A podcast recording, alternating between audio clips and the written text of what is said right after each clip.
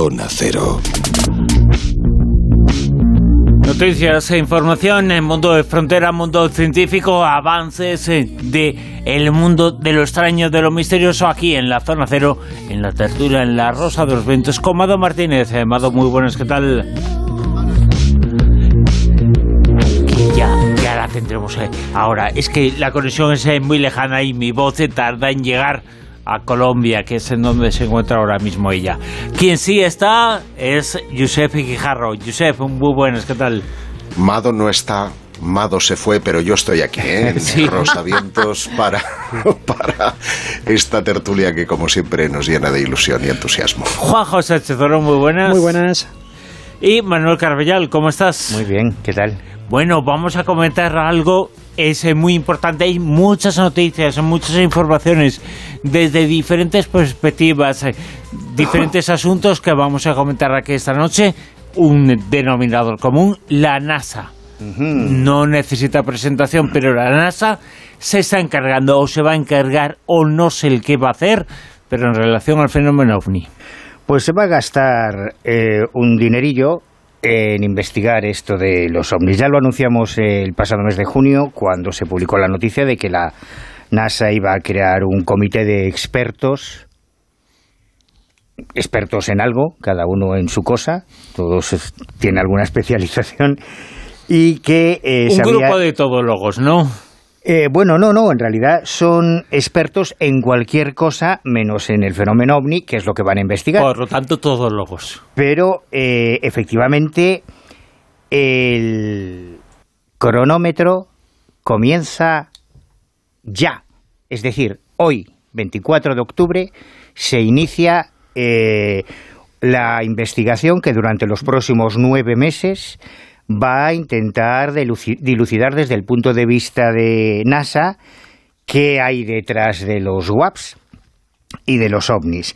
A mediados del próximo año, 2023, emitirán sus conclusiones. Cuentan con un presupuesto de 100.000 dólares. 100.000 dólares para investigar ovnis, Dios. Ay, ¿quién los pillara? lo que haría yo con 100.000 dólares, madre mía, y con la mitad. Se van en su sueldo, Manuel, deprímete más todavía. Joder, qué barbaridad.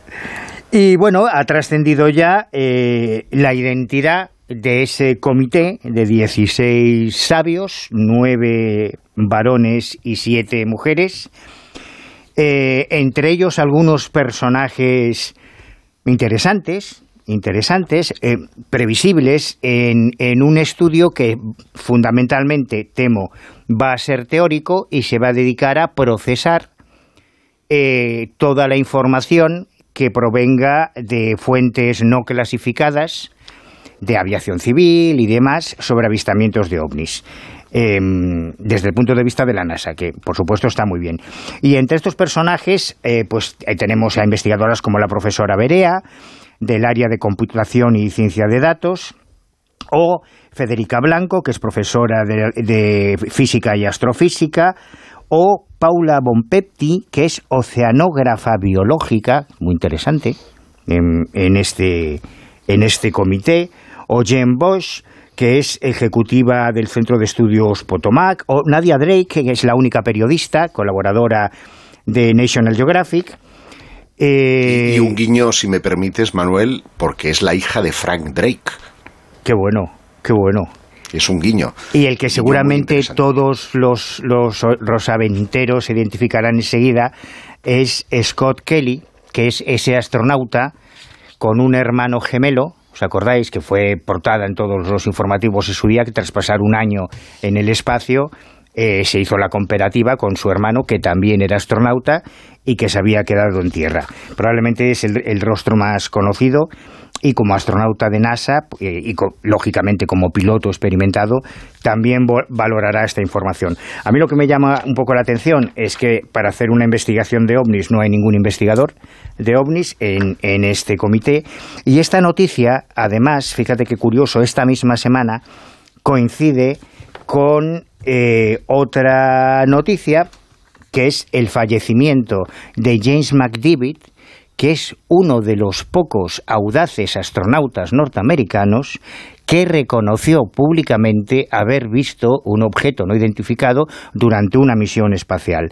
Eh, fue eh, el comandante de la misión Géminis 4 en 1965. Eh, cuatro años después, en el 69, también comandó la misión Apolo 9, justo poco antes y preparando, haciendo todos los preparativos ya para el Apolo 11, para la llegada del hombre a la Luna. Y fue en la misión del Géminis 4 en la que eh, tuvo la oportunidad de observar durante bastante tiempo lo que él describía como un objeto de forma cilíndrica blanca, como con una protuberancia, como una especie de palo que sobresalía de una esquina y que él comparaba como si viésemos una lata de cerveza o un, vaso con, un lápiz sobresaliendo. ¿no?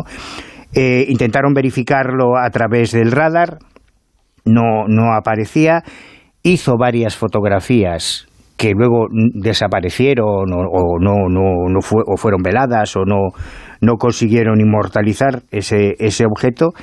Y cuando aterrizó y explicó, y lo explicó varias veces, que él era uno de esos astronautas de NASA que había tenido un avistamiento en una misión espacial, en este caso en concreto se dijo que podría haber sido un satélite secreto relacionado con la Guerra Fría, eh, o simple basura espacial, pero bueno, parece que él no estaba muy convencido y es una pena porque sí habría sido interesante tener la opinión en NASA de un testigo, al menos, de que sea de la casa. Siempre que si me dejas, de nuevo meses, si me dejas añadir algo más. claro. sí, digo que, que, si me dejáis decir una, una cosita, y os lo dice el believer del grupo, me parece que hay un sesgo tremendo en, en este equipo de investigación porque mayoritariamente lo que hay son astrofísicos, algún especialista en SETI, algún ingeniero. Básicamente se está centrando todo como si el fenómeno ovni fuera indefectiblemente de procedencia extraterrestre. Y claro, soy el primero ¿eh? que os digo que estoy asombrado, porque ¿dónde están eh, los meteorólogos, dónde están eh, pues otros especialistas de muchos otros campos, porque sabemos que el mejor estudio que se puede hacer del fenómeno ovni es el multidisciplinar, que trata de llegar a la verdad. Se está enfocando todo esto desde la perspectiva de que los ovnis equivalen a, naves de origen extraterrestre y por eso se ponen astrofísicos y por eso se ponen astrónomos y por eso se ponen físicos eh, de las estrellas. y esto prueba que una de dos, o saben algo que nosotros no sabemos, con lo cual ayudaría todavía más al mito, o realmente están tan perdidos que no tienen ni idea y al final, dentro de los nueve meses, cuando acabe todo esto, nos van a, dar la del 15, porque no van a llegar a una evidencia clara de la, de la existencia del fenómeno ovni como equivalente a nave extraterrestre. Es que yo creo que van a, limitarse a hacer matemáticas con los datos que, que les envíen y, sabemos que la mayoría de los datos, si no están recogidos directamente por encuestadores cualificados, pues no. Bueno, en teoría solamente son datos clasificados. Eh, no, no clasificados, datos no clasificados. datos no, clasificados, pues imagínate. Entonces me imagino que serán reportes que les envíen de las agencias de, de seguridad o, o, o, incluso hacen alusión a fuentes civiles, claro, como se pongan a recoger recortes de prensa, la llevamos jodida ya. A ver, yo, yo lo que he visto en la, lo que he visto en la nota, en la nota de prensa, lo que se ha divulgado es que estos van a emitir un informe en el año 2023, el año que viene, y la idea es que ese informe no es que es de explicación a los fenómenos, sino que tienen que establecer una hoja de ruta. Exactamente. Claro, entonces estamos hablando simplemente de un comité consultor que va, va a hacer un primer filtro. Esa hoja de ruta, supongo que en función de la información que se tiene, empezará a explicar pues qué es lo que hace falta para llegar luego a conclusiones, qué es lo que se tiene que hacer a partir de ahora. Porque mm, yo la idea que tengo de todo lo que se está moviendo no es tanto explicar los casos que ya hay, sino crear eh, una serie de condiciones para que cuando aparezcan nuevos, nuevos casos se pueda obtener más información de la que se ha obtenido hasta la fecha, que evidentemente está entre, entre cero y ninguna.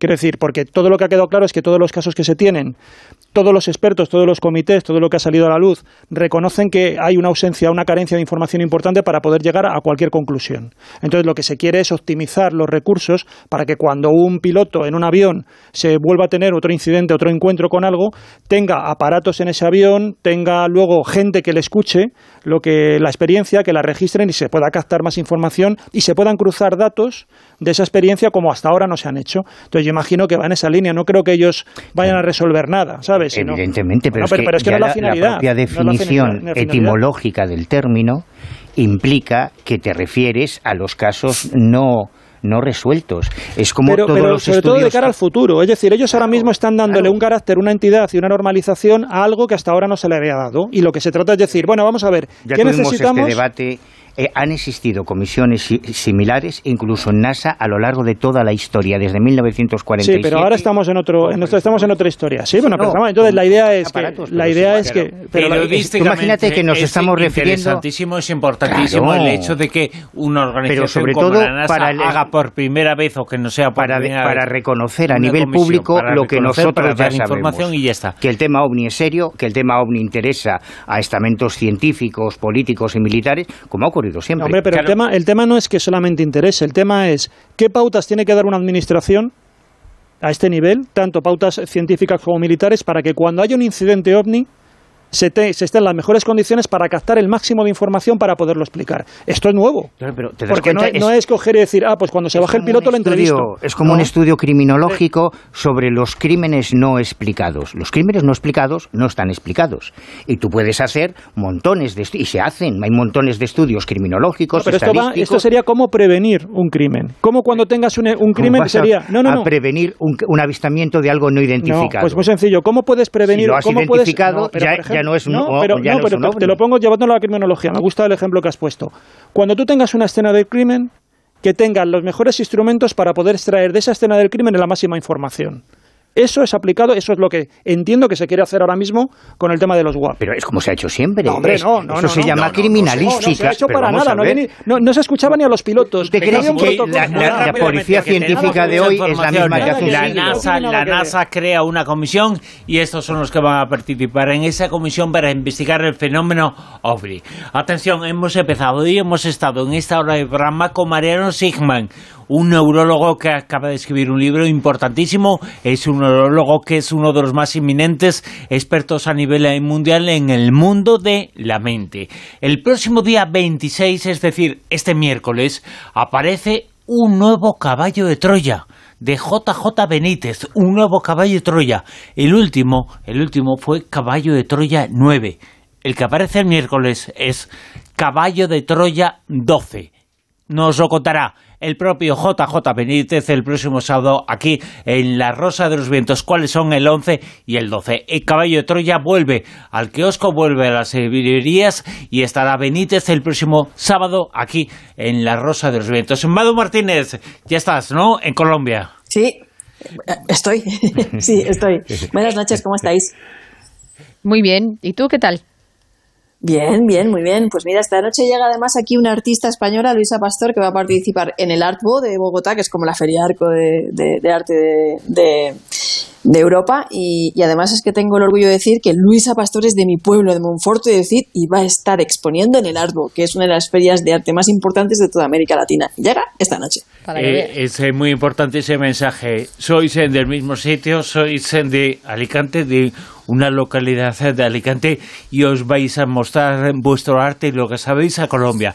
También es importante ese, ese mensaje. Mado, estás en la tierra, muy cerca de la tierra de las Amazonas. Esto viene a colación de la siguiente noticia. Bueno, es que han encontrado en Siria uno de los mosaicos más raros, enigmáticos y sugerentes de los últimos años, porque en él se narra, mediante imágenes, la guerra de Troya, que a pesar de Heinrich Schliemann todavía no podemos afirmar arqueológicamente hablando que fuera verídico. Aquí hay mucha controversia porque hay algunos expertos que dicen que sí, otros que dicen que no, que no hay ninguna evidencia arqueológica, que esto fue un mito homérico y bueno, eh, si hay algo que ha llamado profundamente la atención de los arqueólogos que han, que han encontrado este mosaico que ha aparecido en Siria es que las imágenes muestran a los soldados que libraron esta batalla y a quienes les ayudaron en la lucha ¿Y quién aparece guerreando junto a ellos? las Amazonas. Las Amazonas que, bueno, eh, que como sabéis aquí, pues también hubo durante la época de la conquista esa fascinación y ese no poder explicar lo que, lo que los conquistadores venían aquí y siempre acudían a los mitos como el mito griego de las Amazonas para explicar lo que encontraban en la selva o este animal lo que era o lo que no era o dejaba de ser, ¿no? Tengo que decir que el mosaico es de una belleza extrema, voy a poner fotos en Twitter, es una explosión cromática muy bien conservada nada más y nada menos que 120 metros cuadrados y fue confeccionado hace 1600 años. Hay espadas, hay escudos, incluso nombres de guerreros y se trata del descubrimiento más importante desde que la región entró en conflicto hace 11 años porque desgraciadamente pues Siria también está viviendo una sangrienta guerra como, como Ucrania. Pero bueno, el problema de esto no es que estén las Amazonas ahí, el problema es que las Amazonas siempre se han considerado enemigas de los griegos. Y claro, verlas luchando en la guerra de Troya del lado de los griegos, pues resulta cuanto menos chocante. Pero bueno, yo contra mi hermano, mi hermano y yo contra mi primo. En el mosaico también aparece Neptuno, el dios romano del mar, y 40 de sus amantes, porque Neptuno es así, porque si Zeus podía cepillarse a medio Olimpo, pues él no iba a ser menos. Y no se sabe muy bien eh, qué tipo de edificio es este que, que han encontrado es este en el que han encontrado el mosaico, si es pues yo baños públicos, baños de estos o una villa romana o qué es lo que era exactamente eso, pero al parecer se trata de una zona muy importante a nivel patrimonial y arqueológico y la actriz Lusa Faworkehi, bastante famosa en Siria y miembro del Consejo de Administración del Museo Nabu, dijo que espera poder comprar otros edificios en Rastan, que es una ciudad que fue recuperada de manos de los rebeldes en 2018 Mm, gracias a Dios, y para poder seguir descubriendo estos magníficos eh, tesoros enterrados bajo tierra, que, desgraciadamente pues hay muchísimos lugares de sumo interés arqueológico, sumo, sumo interés arqueológico, que están en, lugares pues de conflicto bélico o con situaciones políticas difíciles a la hora de conseguir permisos para, para pues eso, pues para excavar, para, para poder seguir descubriendo o estudiando estas maravillas que están bajo tierra el mundo de las eh, Amazonas, eh, por lo tanto, según esta información, no tenemos que limitarlo, eh, aunque el mito no señale América del Sur, pero no tenemos que limitarlo allí, sino que es un mito, una leyenda que no sabemos dónde comenzó, pero está en todo el mundo. Eh, pues realmente sí, o sea, el, mito de las Amazonas yo creo que no solamente está en todo el mundo, sino que hay un personaje que se llama Wonder Woman, que contribuyó enormemente a la globalización de la imagen de la Amazona, porque ella es la Amazona por excelencia, eh, a la imagen de la Amazona, de esa guerrera, y, bueno, en concreto, pues las, las, las griegas se, se, caracterizaban por, porque según el, mito griego les faltaba un pecho para poder apuntar mejor con el arco, y eran una, pues una comunidad de mujeres, un pueblo de mujeres sumamente belicosas y guerreras, y solamente eran mujeres, no había hombres, y, bueno, es el nombre que, que, hoy en día el Amazonas de América Latina, que, Colombia tiene Amazonas, que Brasil tiene Amazonas, que Perú tiene Amazonas, debe su nombre a ese mito. Bueno, y que los hombres, lo que hacían era usar a los hombres, ¿no? Como usaban antiguamente los reyes en las mujeres para procrear, las Amazonas los, los utilizaban también para eso. Para darse gustito y para procrear, y ya está. Bueno, pues algunos no tenemos hijos, con lo cual no hemos conocido Amazonas. en las noticias en Conta Cero nos ponemos al tanto de todo lo que ha ocurrido, de todo lo que está ocurriendo. Luego continuamos.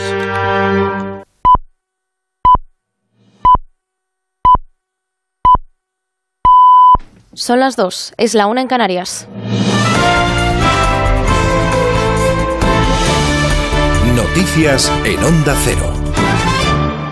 Buenas noches. El favorito para suceder a Liz Truss al frente del Partido Conservador británico, Rishi Sunak, ha agradecido en Twitter la labor de Boris Johnson durante sus años como primer ministro después de que este Johnson haya anunciado que renuncia a la carrera para volver a liderar a los Tories. Asegura el ex primer ministro que tiene los avales necesarios para ser candidato, pero que abandona porque no se puede gobernar, ha dicho de manera efectiva, con un partido dividido en el Parlamento. Esta tarde a las 3, hora peninsular española, el Partido conservador anunciará a los candidatos a suceder a Listras al frente del partido y también al frente del gobierno. De momento solo hay un candidato confirmado, es Rishi Sunak, que ha superado los 100 avales parlamentarios necesarios para presentarse. Penny Murdan, que partía también como favorita, de momento apenas tiene 30 apoyos, por lo que Sunak podría convertirse hoy mismo en el nuevo primer ministro del Reino Unido.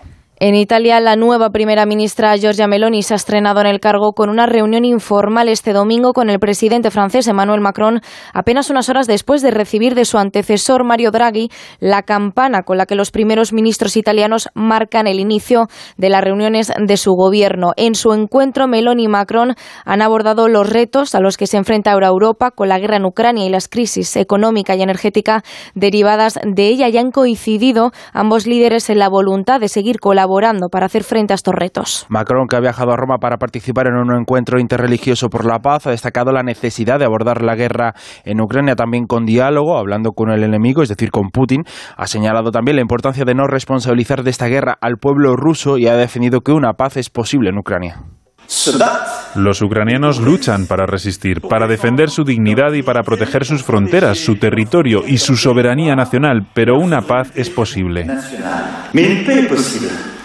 Allí en Ucrania este lunes se cumplen ocho meses de guerra. El presidente Zelensky ha acusado a Rusia de haber minado la presa de Kajovka y chantajear ahora con su detonación. El Kremlin, por su parte, ha transmitido a los gobiernos de Francia, Reino Unido y Turquía su preocupación, asegurando que Kiev estaría preparando un ataque con una bomba sucia, un explosivo con capacidad radioactiva, en su propio territorio. Las autoridades ucranianas han calificado esta acusación de absurda y de peligrosa, recordando que Moscú a veces acusa a otros de lo que ellos mismos están planeando. La Casa Blanca también cree que la acusación rusa es falsa. Mientras, mientras tanto, Zelensky ha vuelto a pedir este domingo a los ciudadanos que ahorren energía. Ha hecho un llamamiento al consumo responsable después de sucesivos ataques rusos contra las centrales eléctricas del país. Seguimos evaluando las consecuencias de los ataques terroristas de hoy a nuestras infraestructuras. El principal objetivo de los terroristas es la energía. Por lo tanto, debemos prestar más atención que antes a la necesidad de consumir electricidad en cada ciudad y cada distrito de Ucrania. De ello depende la estabilidad de la industria energética de todo nuestro país.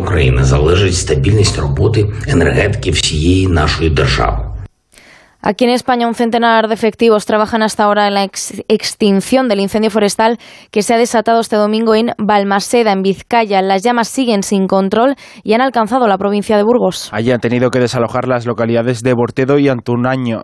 El incendio se encuentra a nivel 2, por lo que ha sido movilizada la unidad militar de emergencias que está colaborando ya en las labores de extinción. El trabajo no será fácil esta madrugada porque se prevén malas condiciones meteorológicas. Y Salvamento Marítimo ha interceptado a 53 personas de origen origen magrebí que han llegado este domingo a Mallorca en dos pateras. Todos se encuentran en aparente buen estado de salud. En Granada, la Guardia Civil ha trasladado al puerto de Motril a 14 inmigrantes, entre ellos tres mujeres y dos menores, que fueron rescatados cerca de la costa granadina. Y en Melilla, las fuerzas y cuerpos de seguridad buscan a ocho hombres que han llegado este domingo a bordo de una patera y después han huido.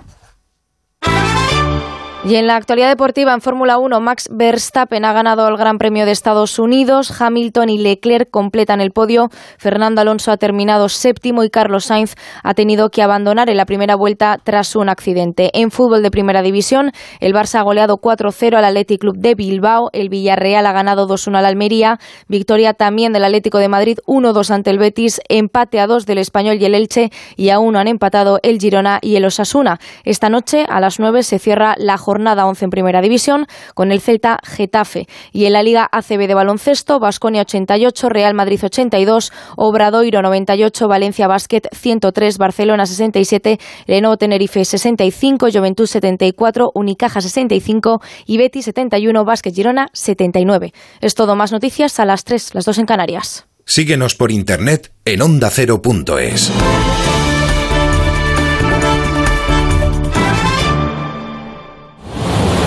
Este martes vive la Champions en Radio Estadio.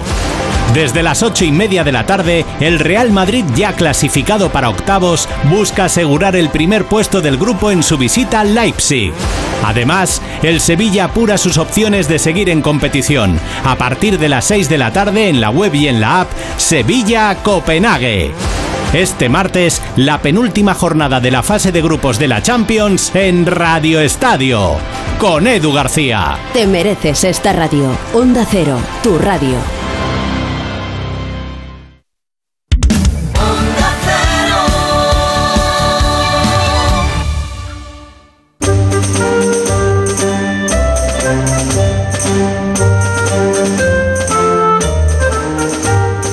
Onda Cero, La Rosa de los Vientos con Bruno Cardeñosa.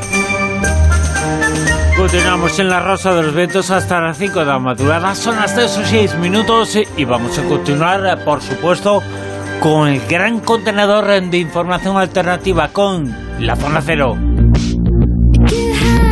Una tertulia que ahora os va a contar que se ha descubierto un mapa de las estrellas y nos lo va a contar Juan Sánchez Oro, que puede ser el primer mapa efectuado por el ser humano en su historia.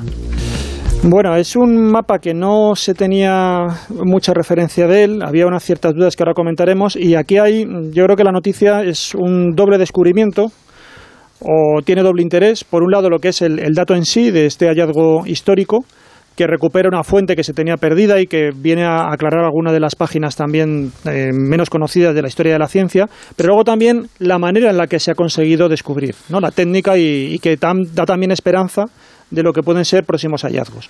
Porque estamos hablando de un mapa astronómico que se consideraba perdido, que se tenía una versión de él publicada por un autor griego anterior. Estamos hablando de que, bueno, el mapa que ahora se ha recuperado, parte del mapa, este catálogo de estrellas, corresponde a Hiparco, eh, uno de los primeros astrónomos, matemáticos, bueno, de estos eruditos de, eh, del siglo II antes de Cristo. Y eh, la, la, manera en la que se ha, hallado, que ya digo que es bastante original, es que ha aparecido en una parte de un manuscrito, pero de un pergamino que se había reutilizado. Es decir, esto lo vamos a explicar un poquito. Eh, sabemos que durante, a lo largo de la historia ha habido diferentes soportes para transmitir la información escrita, pues uno de los más primitivos han sido los papiros. Luego, durante buena parte de la Edad Media, se empezó a utilizar el pergamino, que está hecho, como sabemos, con, piel de, animal y es bastante más grueso que lo que era el, papiro y por eso también era un material mucho más duro, mucho más resistente al paso del tiempo. Y finalmente luego ya llegó el papel a, Occidente.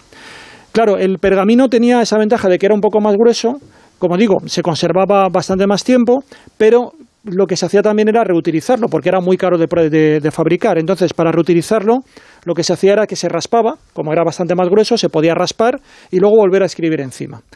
Hasta épocas relativamente recientes, todo lo que había sido eh, esos usos anteriores del pergamino y esas escrituras anteriores del pergamino se habían perdido, no había manera de leerlas porque solamente accedíamos a la, tinta moderna, a la tinta posterior. Bueno, pues gracias a nuevas técnicas que ahora tenemos para poder escanear estos textos, podemos leer esos escritos anteriores que, estaban ahí. Entonces nos podemos encontrar, como en este caso, con que originalmente tenían eh, un texto, en este caso astronómico, y posteriormente se podía haber utilizado para escribir a lo mejor un salmo, ¿no?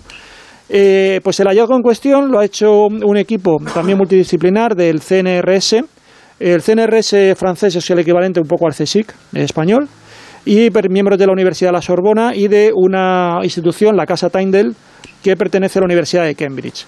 Ellos se han estado eh, analizando una serie de manuscritos del monasterio de Santa Catalina en Egipto, que es un sitio realmente con una biblioteca muy conocida, que está ahí en la zona de la península del Sinaí. Y bueno, pues cuando se dieron cuenta, empezaron a analizar cómo se habían reutilizado estos manuscritos, eh, aplicaron una tecnología que se llama multiespectral, que hace ese tipo de escaneo, como digo, que permite acceder a ese texto oculto, por decirlo de alguna manera, que, o ese texto anterior que había en, ese, en esos pergaminos. Y así es como han hallado esta, esta obra de Hiparco, este catálogo, que son una serie de fragmentos, porque se sabía que Hiparco había hecho, entre otras muchas cosas, un catálogo en el que aparecían, eh, figuraban creo que eran 800 estrellas y varias constelaciones celestes. Y Parco fue, como decía un, filósofo, pero un sabio de su época, hasta el punto de que fue el primero que ya empezó a proponer que la, el, día pues se tenía que dividir en, en 12 horas de igual duración. Ahí lo que hizo fue aplicar el sistema sesagesimal de los babilonios. Era una persona que calculó y esto es para también que los terraplanistas lo tengan claro, calculó, por ejemplo, la distancia que había entre la Tierra y la Luna, eh, con una aproximación además muy muy correcta. Él decía que estaba en torno a 384.000 kilómetros, porque también fue uno de los, de los grandes iniciadores de la trigonometría. Y él a través del cálculo, a través, aprovechando los eclipses solares, pues pudo hacer esta medición de cuál era la distancia entre la Tierra y, el, y nuestro satélite. Y luego también otra de las cosas que hizo Hiparco, pero que no triunfó, por la presión un poco ideológica de la época, es que él defendía el sistema heliocéntrico. Sin embargo, eso quedó en el olvido y se impuso hasta la época de Copérnico, pues se impulsó el sistema de que, de que la Tierra era el centro del sistema solar. Bueno, pues ahora este hallazgo, como digo, eh, se sabía, como digo, que Hiparco había hecho un catálogo de estrellas, pero figuraba en una versión de otro astrónomo muy conocido que marcó toda la época, y por eso se llamó luego el sistema tolemaico, eh, marcó toda la época, toda la Edad Media, y la, antigüedad clásica, que era Ptolomeo, que en el Almagesto él incluyó este catálogo de estrellas, pero se lo atribuyó a él. Y había sospechas de que realmente podía pertenecer a Hiparco. Bueno, ahora ya tenemos este texto original y efectivamente se sabe que la posición de 850 estrellas y 48 constelaciones que mencionaba Ptolomeo pertenecían a Hiparco, pero incluso, aun siendo 400 años posterior este, este catálogo de Ptolomeo, era más preciso el de Hiparco que hemos encontrado en este, en este pergamino. Por lo tanto, bueno, lo que... Alceidma copió mal. Copió mal, sí, parece que, como digo, algunas cosas, como digo, incluso estaba más avanzado para su época Hiparco. Él propuso esa teoría heliocéntrica que luego no triunfó. Él mismo incluso parece que, un poco la rechazó porque también ahí había un, un factor ideológico que era pensar pues que el cosmos eh, tenía también como un mensaje de, armonía, de sabiduría y que las cosas no podían ser como por azar. Entonces, lo que, lo que se defendía era que todo tenía que ser las esferas, todo tenía que ser circular, que el hombre tenía que ser también el centro del cosmos, la Tierra tenía que ser el centro del cosmos y no se pensaba que podría estar en una posición colateral, ¿no? por decirlo así, ¿no? como luego ya se ocurre con, el, con la llegada del Renacimiento y todo eso. ¿no? Entonces, lo que comento es que, claro, esto nos abre esa, lo que iniciaba al comentar la noticia, que por un lado el hallazgo en sí, pero también la importancia de estas nuevas técnicas ahora mismo innovadoras que van a permitir que luego otros manuscritos se miren ahora con nuevos ojos y a ver qué es lo que se puede leer en esas versiones originales, ¿no? en ese, esa reutilización que se ha hecho del soporte donde estaba la escritura. Y también nos va a hablar esta noche, aparte del descubrimiento de ese mapa, que puede ser un mapa que hasta el nivel de otros mapas enigmáticos como el VLAN no tiene nada que ver, digamos, eh, lo que aparece en el mapa, pero sí la trascendencia eh, puede tener que ver que no solamente se efectuaban mapas de lo que se veía y de lo que estaba en tierra, sino de otras cosas. Sí, hombre, a ver, mí lo que me, gusta es el tema este porque hay siempre la, la sensación de que tenemos información al alcance de nuestra mano, pero nos falta la tecnología para poder extraer esa información. Entonces hay veces que tienes que esperar. Esto ocurrió también, por ejemplo, cuando aparecieron los famosos rollos del Mar Muerto, pues el problema era que cuando tú los empezabas a abrir, se despedazaban. Entonces, hasta que no surgió determinada tecnología para poder leer esos manuscritos, pues el problema era que te lo ibas a cargar. ¿no? Hay una frase que, que dicen todos los arqueólogos y es que hablan de que excavar es destruir porque en el momento en que tú excavas ya no puedes volver otra vez a sacar esa información a la luz. Entonces, las técnicas que tú puedes aplicar, y antes hablamos de lo de la escena del crimen, pues es lo mismo. Si tú llegas a la escena del crimen con una determinada tecnología y no tocas y ya y eh, entonces muchas veces también las campañas arqueológicas lo que hacen es en yacimientos muy grandes pues un poco parar la ansiedad que tiene el arqueólogo a la hora de excavar y saber que tiene que ir dejando cosas para el futuro, porque surgirán nuevas técnicas que permitan sacar, exprimir más el yacimiento a la hora de sacar información. es complicado. El ansia de, intentar encontrar algo. Claro, pero, pero en esto es lo mismo. Entonces ahora sabemos que, todos los manuscritos o muchísimos manuscritos se reutilizaban, se raspaban con una cuchilla para dejarlos luego y volver otra vez a, escribir con tinta. Y si ahora podemos leer en eso, pues seguramente accedamos a muchos textos que nos faltan de la antigüedad clásica y que a lo mejor ahora pueden asomar como ha ocurrido con este catálogo de, de.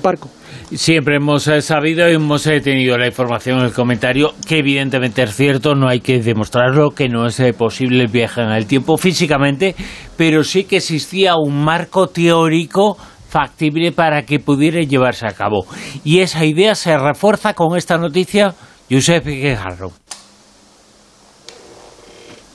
Había, hola, Josep. Ha viajado en el tiempo. Josep, hola, hola, ahora sí me escucháis, ¿no? Sí, dejó el es que había bajado, había bajado yo. Eh, realmente he hecho un, un, viaje en el tiempo de 30 segundos atrás y volvemos a la historia. No sé si os suena, os decía el nombre de Igor Dmitrovich Novikov. Mi ruso deja un poco que desear, pero se trata de un astrofísico teórico, eh, teórico quiero decir, un cosmólogo ruso. O sea, el ruso lo has dicho perfectamente, pero el español ahí es cuando nos hemos trabado. Fíjate lo que es la mente humana, ¿eh? Sí, bueno. Ponemos nuestra atención en lo complicado y lo sencillo, ahí fallamos. Claro, he lo estado que pasa en la mente. la- la practicando lo de va. Dimitrievich. Ahora no me sale, ¿lo ves? Sí, Pues no lo vuelvo a decir. la atención, exacto, exacto. Bueno, el caso es que eh, todos hemos tenido el, el sueño del viaje del tiempo, a lo mejor incluso para tratar de resolver algún tipo de eh, problema o de historia eh, de un tiempo pasado. Pero todos sabemos, tú lo decías, Bruno, que no es posible el viaje en el tiempo. No, al menos eh, desde la perspectiva del universo que mm, se encargó de mm, diseñar eh, Albert Einstein con su teoría de la relatividad. ¿no? Él eh, mm, pensó en el espacio y el tiempo como dos variables, pero es verdad que esas dos variables pues están hiperrelacionadas y eh, parece que existe una linealidad a la que tiene que ver mm, con que toda causa eh, genera un determinado efecto. Y claro, romper esa linealidad supone o poder cargarse la causa y por lo tanto no exista el efecto. Dicho de otro modo, que eh, yo puedo viajar atrás cinco minutos en el tiempo, volver a iniciar mi speech y no mm, pronunciar mal los nombres porque me habría encargado de hacerlo todo bien. Pero imagínate que esto lo hago si yo soy el inventor de la máquina del tiempo para irme cinco minutos atrás de antes de la invención y destruirla. Pues como ya no tengo máquina del tiempo, ya no puedo eh, destruirla, ¿no? Y por lo tanto no puedo viajar en el tiempo. Esto es una paradoja una paradoja de las, eh, de las de la teoría de la relatividad, que es conocida como la paradoja del, del abuelo. Sin embargo, eh, hay este, este mm, astrofísico ruso eh, sí se ha encargado de estudiar muy a fondo eh, las teorías de tres Nobeles de física que fueron premiados en 2016 por desarrollar una teoría en la que mm, cabría la posibilidad de fabricar una máquina del tiempo siempre y cuando ese, eh, esa máquina pudiera doblar el tiempo en círculo y recorriera dando vueltas. De ese modo, eh, para un espectador que viajara en línea recta hacia el futuro, a razón de un segundo por segundo, la máquina del tiempo viajaría hacia el futuro o hacia el pasado. Pero para eh, que esto fuera así, decían estos noveles, era necesaria la materia exótica. Y, y bueno, hoy sabemos eh, que, que hay materia exótica, que para entendernos es materia que tiene mm, eh, energía negativa, y a partir de la mecánica cuántica también sabemos que en teoría esa materia puede crearse, pero en, cantidad, en cantidades pequeñas y, y además duran un tiempo muy breve, con lo cual eh, no hay pruebas de que sea imposible crear materia exóticas en cantidad suficiente, pero eh, por consiguiente eso podría ser por así decirlo, una limitación de la tecnología actual. Pero ¿y en el futuro? ¿Sería posible eh, poder mm, crear y, estabilizar esa materia exótica y ese es el resquicio que ha utilizado ese, científico ruso para de alguna manera decir que el, hecho de que una paradoja, o sea que en física, por ejemplo, una paradoja no es un evento que pueda suceder, pero sí es un concepto puramente teórico que apunta a una inconsistencia en la teoría misma. Y entonces, cogiendo ese resquicio, él señala que eh, digamos, si se intenta destruir esa máquina del tiempo hace cinco minutos y se descubre que es imposible hacerlo porque eh, eh, hay un concepto en el que abundó precisamente el ya fallecido científico eh, Stephen Hopkins que mm, es lo que llamó protección cronológica y que establece que si, si, si el viaje del tiempo existiese debería ser imposible precisamente por el tema este de, la, de, de poder cargarte ¿no? la, propia máquina cinco minutos antes y por lo tanto eh, esa, esa, digamos, podríamos estar eh, eh, creando una, una paradoja constante y entonces él define lo que llama prote protección cronológica, es decir, que estaríamos creando diversas líneas distintas en cada una de, en cada uno de nuestros viajes al, pasado. ¿no?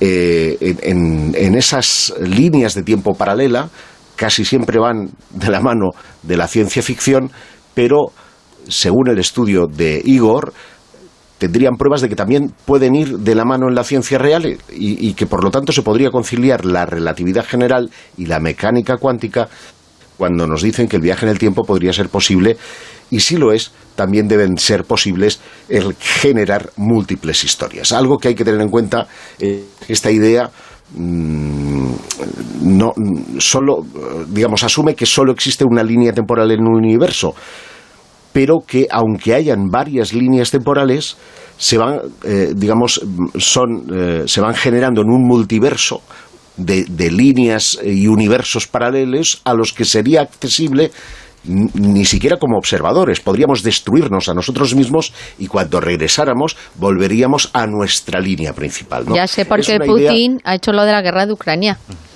Porque tiene, tiene multitud de oportunidades. En algún lugar Putin sale victorioso y en otro lugar es eh, eh, Estados Unidos bombardeado por, un, por, una, por una hecatombe nuclear, ¿no? Y sin embargo, nosotros solamente viviremos una de esas eh, realidades, pero coexisten a la vez y podríamos caso de poder dominar esa materia exótica e ir atrás en el tiempo, romper con la paradoja, porque podríamos matar a Putin y cuando volviéramos eh, estar todavía machacando a los ucranianos. ¿no? Esa es básicamente lo, lo que eh, de alguna manera eh, postula este científico ruso para esta nueva eh, historia que nos permite soñar con los viajes en el tiempo. Pero si es que el Viaje ruso... en el tiempo que sería posible teóricamente, pero como lo sea prácticamente, entonces ya la, Pero o sea, si el- vamos a fastidiar Bruno, que el- que explicar y contar. Que el ruso lleva ahí haciendo cálculos y tenía que haber Sí. hablado con Manuel, que ya hizo el viaje con, con el nodo que tenemos la prueba. Claro, Es verdad, claro. es verdad. Es verdad, Es verdad, es verdad. Yo, de todas formas, em, últimamente he estado leyendo mucho sobre historia de la ciencia y, mm, y también eh, enlaza un poco con la noticia que antes nos comentó Juanjo. Cuando tú ves a, a- a los grande, a los primeros pensadores griegos, por ejemplo, que sin tener prácticamente ningún recurso, las observaciones que ellos, que ellos hacían, lo- los primeros, con montones de errores, pero es que los errores forman que no parte tenían telescopios ni- Claro, no, pero los errores han tenido todos. O sea, los grandes padres de la astronomía creían en la astrología y se ganaban la vida haciendo horóscopos. Einstein, por ejemplo, creía que el universo no se, no se expandía, que estaba estático. Carl Sagan creía en los ovnis extraterrestres cuando era joven. Em, Newton creía en la piedra filosofal y, y- y es el padre de nuestro paradigma científico. Entonces, ves cómo incluso los grandes padres del pensamiento científico eran víctima de su tiempo y de su contexto y tenían las herramientas, lo que estaba comentando antes Juanjo, con el desarrollo de las nuevas escenas del crimen. Y, y probablemente las teorías que hoy se consideran inamovibles, pues para nuestros tataranietos van a sonar a cachondeo. Y yo sí creo que algún día será posible Yo el lo- viaje en el tiempo. lo- de hecho, es una cuestión de velocidad, porque a medida que te acercas a la velocidad de la luz ya estás cambiando el desarrollo del tiempo, ya estás viajando en el tiempo. una de las dificultades que he leído, que no sé si se habrá resuelto o no teóricamente, en, en el tema El este de de los... la gasolina, eso es jodido. y del gas, y del gas. Eso es terrible. No te olvides del gas. Y luego el, el- el tema este de, claro, cuando hablamos ya de, de múltiples líneas temporales, que se supone que surgen a partir de determinadas decisiones, lo que estaba comentando Josep, pues que eso, que en algún otro otra línea temporal, pues Putin estará ganando la guerra, o ya la habrá ganado, o lo que sea. Eh, el tema es, claro, ¿de dónde saca el universo energía para eso? Porque si cada vez que, que ocurre ese tipo de cosas hay una- una- un acto, el universo se desdobla, claro, tienes que generar otro universo y de dónde... Infinitos, eh, Claro, infinitos universos. La energía, claro, la energía es de- de- se supone que es limitada. Entonces el tema está en que sobre el papel, el papel lo aguanta todo. Como el pan bimbo, pero yo no sé, pero claro, lo que no sé es hasta qué punto en el, en el este. Menos la primera rebanada. nada. Pero por eso digo, entonces, yo no sé eso cómo lo han resuelto, pero claro, siempre que se habla de esto de, de esa solución para justamente mm, solventar las paradojas que estaba comentando Josep, que son muy complicadas de solventar, pues se recurre a, vale, pues multiplicamos las líneas de tiempo, entonces ya lo que haces es que viajas a otra línea de tiempo. Pero claro, ¿de dónde saca el universo tanta energía? Porque, a ver, A mí me gustaría de dónde se saca que todo eso que hemos contado es un respaldo, eso dicen algunos, es un respaldo a la teoría, la parte teórica de que viaje en el tiempo es posible, porque, pues, pues vale, pues sí, Si esa teoría y eso que hemos dicho dice y demuestra que el viaje en el tiempo es posible, pues perfecto, perfecto. Claro, pero, pero son es no como los yo. koan japoneses. ¿Como ¿no? los? Los koan japoneses, ¿Qué es esos eso? pensamientos que no tienen solución. Si Dios es todopoderoso, podría crear una piedra que ni él mismo pudiese levantar. Bueno, la de- la de- Te explosiona la cabeza. ¿no? La de hacer un aplauso con una sola mano. Es otro de los Koan. pero para están las mejillas. Hablamos eh, de la peste negra que modificó nuestros genes y el sistema inmune, Silvia. Eso, vamos a hablar de cosas divertidas. sí, sí, sí. Yo creo que por Más- lo menos más. eh, por lo menos nos vamos a situar en el contexto. Contexto de ese peste negra, edad moderna, de edad media, más o menos uno de cada cuatro habitantes en del viejo continente fallecieron como consecuencia de la pandemia, de las diferentes eh, pandemias eh, de peste negra, que fue el momento en el que la humanidad estuvo más cerca de irse. Pero fíjate que ahora ya podemos hablar con propiedad de lo que es una pandemia. Antes era una cosa que solamente habíamos visto en las películas y ahora en cambio hemos sido protagonistas. Mm. Es verdad, es verdad. Bueno, el- el, el asunto es que eh, había existía la duda de si el- lo que ocurrió durante la peste negra, que sabemos que, que mató a muchísima gente, que ahora daremos los datos, pues había repercutido de alguna manera en la modificación genética de los humanos. Entonces tenían ahí pues, como una sospecha, pero científicamente no, no lo habían corroborado y ahora parece ser que sí. El asunto es que eh, esta investigación la han re- realizado tres universidades, la Universidad de Chicago, la Universidad de, de McMaster y el Instituto Pasteur en Francia. Eh, está en Canadá y Chicago en Estados Unidos. Bueno, pues han estudiado el impacto genético de la peste bubónica, de la peste negra, de hace 700 años que como comentábamos, pues acabó entre el 30, acabó con, con las personas entre el 30 y el 60% de la población del norte de África, de Europa y Asia, que aquí estábamos muy asustados con el COVID, pero comparado con esto, pues es una cosa irrisoria. Bueno, pues este es el asunto que les ha ido pues un poco mm, siempre con el quebradero de, cabeza. Entonces, por lo visto, lo que han llegado, y la conclusión, ya la vemos cómo han hecho esta investigación, es que eh, mm, quien tenía un determinado gen y en concreto una variante eh, eh, genética que poseía dos copias de esa variante genética era lo que creaba, por un lado, resistencia y por eso sobrevivieron a, este, a esta peste y por otro, lo que ha hecho que se haya modificado de cara a otras enfermedades eh, autoinmunes, ¿vale? Entonces, lo que han hecho ellos es que han secuenciado antiguas muestras de ADN, porque no lo podían hacer con los humanos modernos, y lo han hecho de 200 individuos de Londres y de Dinamarca que murieron antes, durante y después del paso de la peste negra a finales de 1340. Bueno, pues de los 300 genes relacionados con esa inmunidad, han seleccionado solo cuatro. eh, que tenían, pues eran susceptibles aumentaban con el tema de- de la peste, que se reaccionaban. Y de esos cuatro, han estado estudiando un gen. Y este gen se asocia particularmente con que es muy susceptible y entonces es el gen, hay que hacer la terminología, no se puede evitar, era P2, ¿vale? Bueno, pues este gen contribuye a que el sistema inmunitario reconozca la presencia de esta infección de, de la, peste.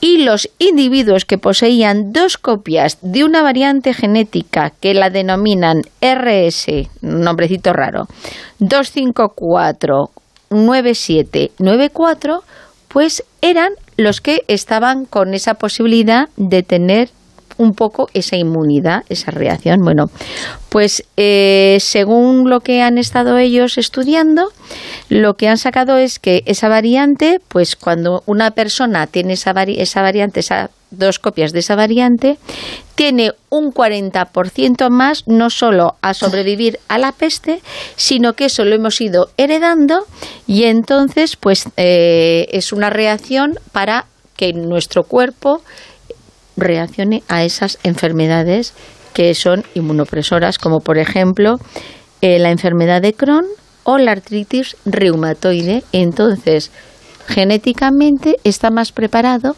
a reaccionar a esas enfermedades. Con lo cual, lo que han evidenciado efectivamente es que el ADN antiguo del RS2549794 pues no solo protegió contra la peste, sino que en la actualidad protege contra estas enfermedades que son autoinmunes. ¿Qué es lo siguiente que quieren hacer? Pues lo que quieren hacer ahora es, eh, en las próximas investigaciones, ampliar el proyecto para examinar todo el genoma, no solamente esta parte que han identificado. Con lo cual piensan que eso mm, ayudará de cara a, a, ver un poco también cómo se, el, el sistema humano, el ADN, ha reaccionado a pandemias del pasado, no solamente al tema de, de, la peste. Con lo cual, pues la peste no solo se cargó a la mitad de la población, de, o casi la mitad, porque está entre el 30 y el 60, de los diferentes continentes, sino que además modificó genéticamente a los humanos para estar con una reacción genética ante estas enfermedades. Pero eso es algo, es decir, es algo que se ha planteado en la, en la reciente pandemia del COVID y que, y que hace que, y viene a demostrar que nosotros ya, claro, hemos renunciado a lo que es propiamente la selección natural, aunque hubo determinados países que, que un poco la estuvieron utilizándola como bandera durante un tiempo, porque era el tema de decir, bueno, que se extienda el COVID, no vamos a tomar medidas porque así enseguida obtenemos lo de la inmunidad de rebaño lo antes posible, que era simplemente dejar que la selección natural actuara, que ahí también un poco el eslogan de Moncloa, ¿no? Saldremos más fuertes, pero claro, los que sobrevivan salieron más fuertes porque los que no se quedan en el camino, ¿no? Nosotros hemos venido a alterar eso, ese curso natural y hace y eso es un riesgo pero es que no queda más remedio o sea porque también por, por la propia concepción de la solidaridad humana que tenemos ahora no puedes dejar caer a cualquiera los más débiles no pueden caer pero corres el riesgo de que claro tengas parte de la población que no quede naturalmente inmunizada de cara o que su cuerpo reaccione de una y, forma Juanjo, extraña. hay que reforzar si el sistema permitís- sanitario, hay que reforzar el sistema sanitario de cara a esas futuras pandemias, porque la idea es esa. No vas a dejarlo a, Juanjo, a la selección si me, permi- si me permitís eh, comentar un poquito el tema de la selección natural y de lo que ha pasado con esta pandemia, esta pandemia, eh, de no ser porque no teníamos un sistema preparado para, para, pues no teníamos camas suficientes, ni teníamos camas, ni teníamos respiradores, ni podíamos evitar que el, que el personal sanitario se infectara. De no haber sido por eso, nuestros gobernantes no habrían dicho, no, confinamiento, no, vamos a tal. De hecho, eh, si os acordáis del primer ministro británico, sus primeras declaraciones, y por no hablar de México, fueron, nosotros no sabemos cómo evitar esto, nos vamos a coger a la inmunidad del rebaño. Hasta que vinieron sus sanitarios, sus consejeros, y le dijeron, eso está muy bien, ¿vale? Solo que no se te van a enfermar todos encadenadamente, no se van a, no se van a enfermar pausadamente, se te van a enfermar todos de golpe porque tienen un índice de contagio impresionante. Con lo cual tuvo que recular y decir confinamiento. Y eso es lo que tú decías, es que no teníamos un sistema sanitario preparado, preparado para atajar eso. Es que claro, depende del patógeno, pues se tiene que actuar de una manera o de otra. Es que tampoco Claro. lo tenía nadie. Yo creo que ningún país estaba Nadie, nadie, nadie, Nadie nadie, estaba No, y al nadie, nadie estaba se preparado. hizo muchas barbaridades hasta que se empezó un poquito a, a- Exacto. a coger el ritmo.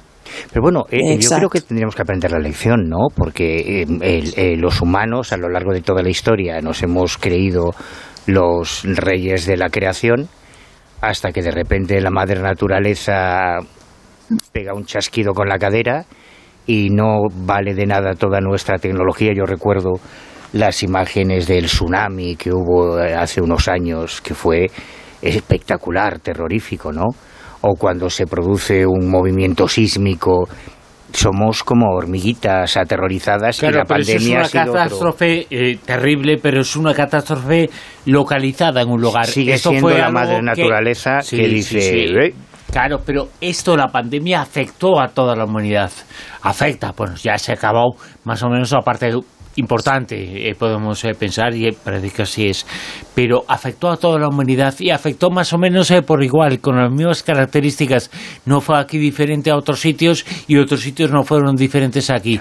Y seguramente con el tiempo nos iremos dando cuenta de eso, que hemos asistido a un momento, a un momento no solamente el más importante en la vida de prácticamente todos los que estamos aquí, sino uno de los momentos más importantes a nivel eh, de catástrofes desde la Segunda Guerra Mundial, sino en el más importante. Y también con el tiempo pasará como con la peste. Harán estudios, Sí, verán sí, sí, que claro. personas hemos- genéticamente... Hemos, tardado un milenio en saber algunas cosas y seguiremos tardando un milenio Claro, en saber pero, pero, pero verán que personas genéticamente tienen una reacción que pasó también con, con, el, con el SIDA, que, que, que también veían que personas a lo mejor pues tenían, jolín, ¿Cuántos, la- cuántos hemos estado que nos decían, mira, eh, está contagiado fulanito y duerme con fulanita, o al revés, fulanita eh, está contagiada y duerme con fulanito?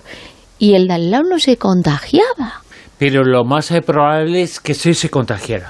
Eh, porque evidentemente que había personas que parece que tenían algún tipo de protección, algún tipo de No, no, que les hacían la prueba y no, y no estaban. Claro, claro, evidentemente, pero la mayor parte de gente, y se investigará porque hay personas que, y se está investigando, A eso me refiero. hay personas que parecían protegidas que ante todo. genéticamente, por lo que sea, incluso una de las cosas que comentaban, que no sé luego hasta qué punto se ha desarrollado, decían que los de sangre eh, eh, cero negativo, cero positivo, pero- pero eso pues, te- pues, te- pues no, tenían a lo mejor como menos posibilidad o, o no era tan fácil que se contagiaran como otros grupos sanguíneos. No, es que además recuerdo que hubo un estudio que también eh, conectaba eh, los supervivientes de la peste con el tema del SIDA en su momento. También encontraron un factor que indicaba como que había, pues eso, algunas no recuerdo exactamente qué- en qué se basaban, pero también que determinados supervivientes de la peste habían afectado para tener mayor resistencia al SIDA, que también fue otra, no sé si pandemia o no, porque luego esto también son los criterios de de a cuánta gente afecta y todo eso, pero que también la, bueno, la tuvimos, la, la vivimos, aunque claro, fue otra escala.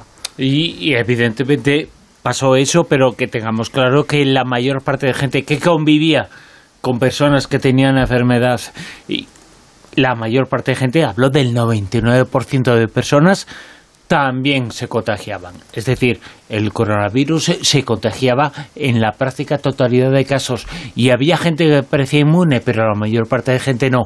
Y es más o menos eh, normal que los eh, gobiernos o quienes tuvieran el poder de decisión nos confinaran y nos protegieran. Que se pasaron en algunas cosas, puede ser o no, pero este virus, este virus eh, ha causado, todavía no se sabe, y hay cifras y que nos hablan entre 12 millones y 10 millones de fallecimientos, nunca se sabrá.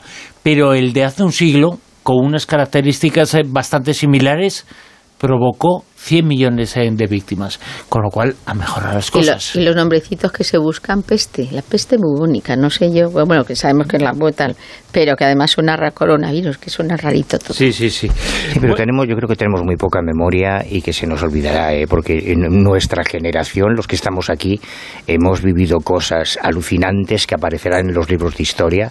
El, el 11 de septiembre del año 2001 cambió toda a nivel mundial el mapa geopolítico, toda lo que ocurrió a partir de entonces, la- el mundo no es igual al que era unas horas antes de ese día, ¿no?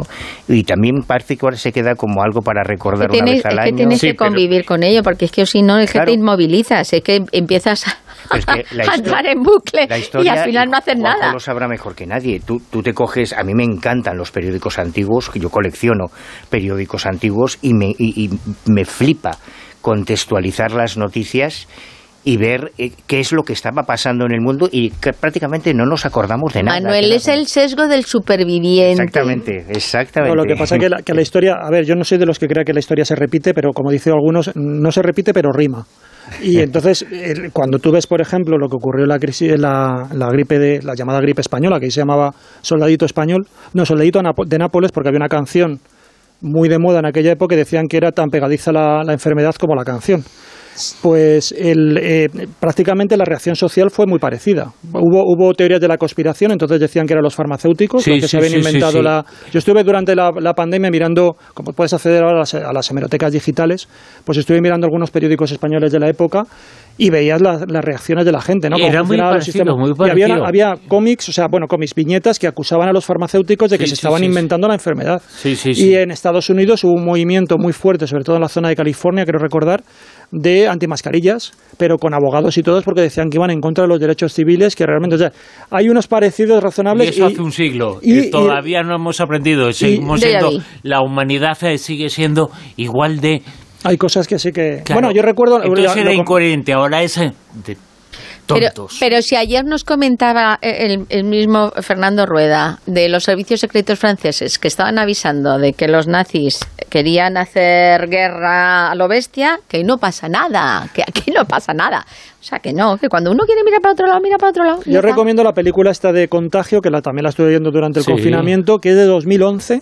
Así y es que parecía, clava- sí, sí. Lo clava todo, menos, menos lo de la, el acaparamiento de papel higiénico, todo lo demás. Hablando O sea, de eso, verdad, con lo clava. Almodía Rosaventos en Twitter eh, nos eh, dice Cristóbal, yo lo que aprendí con la pandemia es que no hace falta comprar tanto papel higiénico. Y Ray Halloween con Almodía Rosaventos nos dice que nos creímos los reyes de la evolución hasta que en este caso, la naturaleza saca la guillotina. Más información, más cosas que vamos a conocer esta noche en la tertulia Zona Cero con Juan José Sánchez Oro, con Mado Martínez, eh, con Manuel Carballal, que nos va a hablar ahora y con José Picarro, pero es que Manuel nos va a hablar ahora de una serie de apariciones, algo que tiene que ver. También hay una oleada de noticias que tiene que ver con las apariciones eh, marianas, apariciones de la Virgen, pero sobre todo con un caso en África. Sí, y a mí me gustan mucho los casos africanos. Bueno, a mí es que me gusta África para todo. O sea, gustan los casos de ovnis en África, los poltergeists en África, las apariciones de la Virgen en África, que además tienen un color diferente, color negro, claro, a, a las que se producen en el continente. Mira, tengo aquí una imagen muy chula de una representación, creo que se llama Nuestra Señora del Verbo, la de las apariciones de Quibejo en Ruanda a principios de los 80, en que el niño Jesús es un Jesúsín negro y la Virgen María con su manto azul Claro. es una mujer de raza negra, que quizás se parezcan O sea, más Evolutivamente no se supone que, que venimos de ahí, pues ya claro. está. Bueno, pero imagínate esto, a los del Ku Klux Klan les puede dar un patatús. Le da el clus clus, les da el La- clus clus. La Virgen Negra, Jesús Negro. ah. ¿Dónde se va el poder, la supremacía racial? Le da un chungo. Qué ¿no? bueno. Pues eh, sí, hay, hay varios casos de, de apariciones y, y a mí cuando yo he estado en misiones en África, me- me- siempre me ha sorprendido esa representación de Jesús como un hombre de raza negra. Claro, pero es normal, para que el mensaje llegue a los creyentes potenciales, pues es mejor que se sientan identificados, ¿no? Pero lo mismo ocurre, lo mismo visto en Asia, que en Asia, pues Jesús aparece con los ojos rasgados y, y como si fuese un descendiente de Gengis Khan. Vamos, es muy curioso. Hombre, y el, y el original seguramente se parecía más Es que eso es lo mejor de todo. Eso a es lo mejor de algo que, todo. que, en un- probablemente un, hippie guapera de California, no, ¿sabes? no Un era surfero. un humita Es un alto de aspecto nórdico y claro, claro. rubiales y de ojos claros. En la película francesa esta de que he hecho yo para merecer esto, que son Sí. cada yerno de, de diferente Qué buena, religión, qué buena. El, el que es eh, católico, que, que es, es negro y hace la, la obra de teatro de Jesucristo, pues claro, están todo el rato de todo. Pero ¿cómo va a ser Jesucristo negro? No puede ser, no puede Sí, ser. pues es curioso, ¿no? porque estamos hablando de un palestino del siglo I de nuestra era, pues posiblemente no parecería un tipo de, no sé, de los Países Bajos o Dinamarca. Bueno, el caso es que esta semana, eh, hay, como decía, hay varios puntos, no es un tema muy conocido, incluso dentro de los ambientes marianos, el tema de las apariciones marianas en África. Pero hay puntos en claves de, de aparición, probablemente uno de los más importantes es este de Ruanda, donde ya se ha autorizado el culto, así que estaríamos hablando de una especie de Fátima o de Lourdes en África, pero hay en Burkina Faso, hay en Ghana, en Zimbabue, en varios lugares. Y esta semana em, el Santuario Nacional de la Madre de Dios en Subikia, en Kenia, en realidad no se produjo realmente una aparición, sino que en un punto de oración eh, católico se tomaron unas fotografías que fueron inmediatamente subidas a Internet eh, en el perfil de Facebook de la misión Guadalupan- guadalupana para el mundo. La Virgen de Guadalupe es la santa patrona de México, es, tiene muchísima devoción eh, además, no tiene nada que envidiar al gran holding de, de aparicionista de Fátima o de Lourdes, la, el lugar donde está la tilma del lindo Juan Diego y, el templo en, en México es tremendo, es espectacular, pero eh, es una virgen que tiene recibe mucha devoción en todo el mundo, incluyendo África. Y muchas apariciones, eh, digamos que se identifican por su apariencia con la Señora de Guadalupe. Bueno, pues eh, esta semana lo que ocurrió en, en, este santuario nacional Madre de Dios de Subiquia, en Kenia, es que se tomaron unas fotografías durante una, una oración multitudinaria en las que aparentemente la Virgen se aparece en el cielo, pero solo es revelada su presencia a través de esas fotografías que inmediatamente se han convertido en virales en los círculos marianos y, según algunos observadores, incluso dentro de publicaciones católicas, que es donde yo he visto la noticia, no se puede hablar de un milagro por ahora, sino de un signo, de un signo de la Madre de Dios, pero que podría ser el inicio de un nuevo enclave de aparición mariana en las próximas semanas. bueno. veremos si la Virgen te mandamos, te mandamos destacado allí. Ay, ah, encantado. Claro. Yo encantadísimo. A mí, mi continente favorito, África. La fiebre verde, la fiebre que hacía que algunas eh, personas se volvieran verdes. Eh, Mado Martínez. Una cosa insólita. Eh, doctor, doctor, cada vez que como jamón serrano me pongo verde. ¿No será morado? Ah, sí, eso. Bueno, pues esta noticia no tiene nada que ver yo con quiero, el eh, yo quiero, Yo quiero ponerme morada de jamón. yo también, yo también. No tiene nada que ver con el jamón de Los varones, los varones por lo menos nos, nos, solemos volver viejos, o sea, verdes de viejos. Claro. Viejos verdes. Estamos tomando esa tonalidad. Hay viejas verdes también, ¿eh? Oye, Mado, ¿cómo llevas lo de lo de tomar jamón rico en Colombia? Mira, pues te lo creas o no, en Colombia llega jamón 5J y llega jamón Julián Martínez y lomo de bellota y llega eh, queso manchego. Otra cosa es que después no lo puedas comer por el precio, ¿no? Eh, exactamente, Josep. Es ridículamente caro. Es eh, carísimo comprar ese tipo de productos aquí. Baratísimo en España. bueno, pues imagínate aquí. Imagínate aquí un 5J o, bueno, en España es inaccesible, por lo menos para mí. Comparado bueno, con inaccesible allí, allí, claro. Y el vino, el vino también aquí es carísimo, ¿no? Una botella de vino, eh, que cualquier en España te puede costar 3 euros, de, de cualquier, ¿sabes? Que en España te puede costar 3 euros o 4 o 5 o 6, aquí te cuesta 15, 20, Mm, es caro. poco vino, Mado, pero, ¿eh? pero aquí, aquí no, que es muy caro. 3 euros. Don Simón no vale, ¿eh? El brick con Coca-Cola. aquí, aquí, por, no, pero no. aquí, por ejemplo, yo no, no, no sé, pero a la gente que a lo mejor tenga costumbre, si, si tú coges un, un café de denominación de origen bueno, bueno de Colombia, el mismo que a lo mejor allí estará por porque está más accesible, más barato, pues aquí valdrá mucho más caro, digo yo. Bueno, mira, hay de todo, pero realmente sí, los productos de importación, aquí el vino, un, Don Simón aquí vale 10 euros, Bruno, o sea, para que te hagas una idea. Aquí el vino que fundamentalmente se bebe es de Chile o de Argentina, pero un vino español o, italiano o francés medianamente... el vino español que beben es ese que cueste 10 y que cueste 100 y 2000, que no lo compren. Lo que yo daría por ver a un sommelier ah, haciendo una Mira, yo el otro día... Mira, yo el otro día fui a un restaurante español que se llama Auténtico, que, está en la, que está en la calera. ¿eh? ¿Cómo, Me refiero a ese en concreto. Eh, vino de Jumillas de la tierra de mis padres y está buenísimo. Claro. buenísimo. Mi, primo es enólogo y trabaja en bodegas mm, Carrión, que es la que hace Don Simón, pero hace otros muchos vinos. Claro, por eso. Y no hay que desmerecerlo ni hacer descrédito, que Jumillas es una de las menores mejores denominaciones de origen que existen en el mundo. Bueno, bueno, bueno. yo el otro día donde está bueno, un Ribeiro, tipo de vino, en la cunca de viño. Escucha, yo el otro día estuve en un restaurante español que se llama Auténtico aquí en La Calera, en, en Bogotá, y quería llorar porque yo vi boquerones, vi mojama, o sea, vi, vi, un vino, vi un vino gallego, Manu, que es un vino celta que está en extinción, de unas cepas celtas que están en extinción en Galicia, que están tratando de, recuperarlas. ahora que has hablado de vinos gallegos. Antes que los romanos, que los romanos. bueno, bueno, yo quería. no conocíamos gallegos, hombre, en Que los romanos eran la cerveza. Claro, no, no, y el quería vino llorar. bueno, en fin.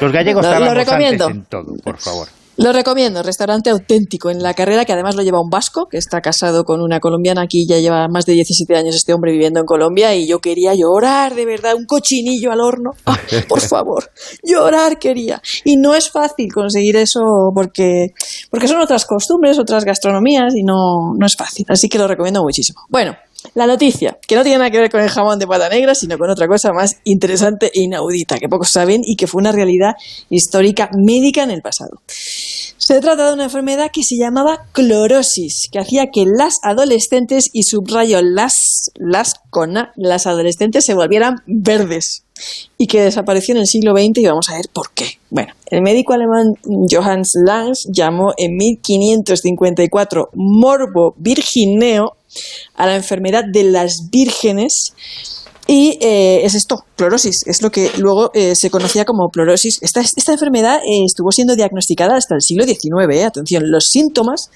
eran un poco vagos, pero a grandes rasgos digamos que las dejaba pálidas, tirando a verduzco, tenían aversión a la comida, sobre todo a la carne, dificultad para respirar, tenían taquicardias, cambios de humor, cansancio, abulia. De hecho, muchos pintores, poetas, dramaturgos la pintaron, debatieron y escribieron sobre, sobre esta enfermedad, sobre la clorosis, buscando un remedio. Y Lance decía que el tratamiento para que estas muchachas, atención, siglo XVI, edad moderna, recuperaran la salud era vivir con hombres y copular.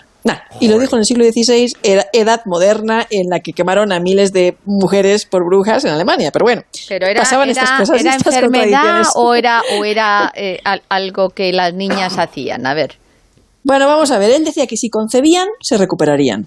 Y que eh, lo que tenían que hacer era vivir con hombres y copular. Bueno, la clorosis sigue siendo un enigma para la historia de la medicina. Y ahí la pregunta, eh, Silvia, porque existen anuncios decimonónicos con tónicos y medicamentos para tratar la clorosis. En plan, eres mujer, toma píldoras hermosinas. Eso decían los anuncios que prometían. Eh, hay carteles, de verdad, ahora lo voy a poner todo. Hay carteles eh, para clavar con, con- con esta clorosis. Y parece que era bastante común, porque en la década de 1890 el 16% de las admisiones en el Hospital de San Bartolomé de Londres era por esta causa. Y por lo visto era la segunda enfermedad más común o por la que los médicos recibían más eh, consultas en, en la época. Y, de ¿Y era en repente, todo el en mundo? siglo XX... Sí, sí, no, pues en Europa, por ejemplo, en Europa occidental, esto, esto era, estaba a la orden del día. Y de repente, en el siglo XX, nadie hablaba ya de clorosis. Entonces la pregunta era, ¿los síntomas eh, fueron clasificados bajo el nombre de otra enfermedad? ¿Era más efectivo el tratamiento basado en una dieta nutricional? ¿Por qué dejaron los médicos de diagnosticarla? ¿Tenían anemia que también te pone maliducho por falta de hierro? Las adolescentes dejaron de ser vírgenes, que yo sé que esto es lo que están pensando nuestros amigos del Twitter, que os leo la mente, pillines, y realmente eh, sigue siendo un misterio para la historia de la medicina, porque nadie sabe realmente lo que era la clorosis y porque de repente dejó de diagnosticarse. Yo me imagino que el- los niños verdes de banjos eran niñas verdes de banjos. Al igual, la al igual. la clorótica está tóxica, ¿no? Eran julas todas. Sí, Hulk. Sí, ¿Ya Hulk. ves?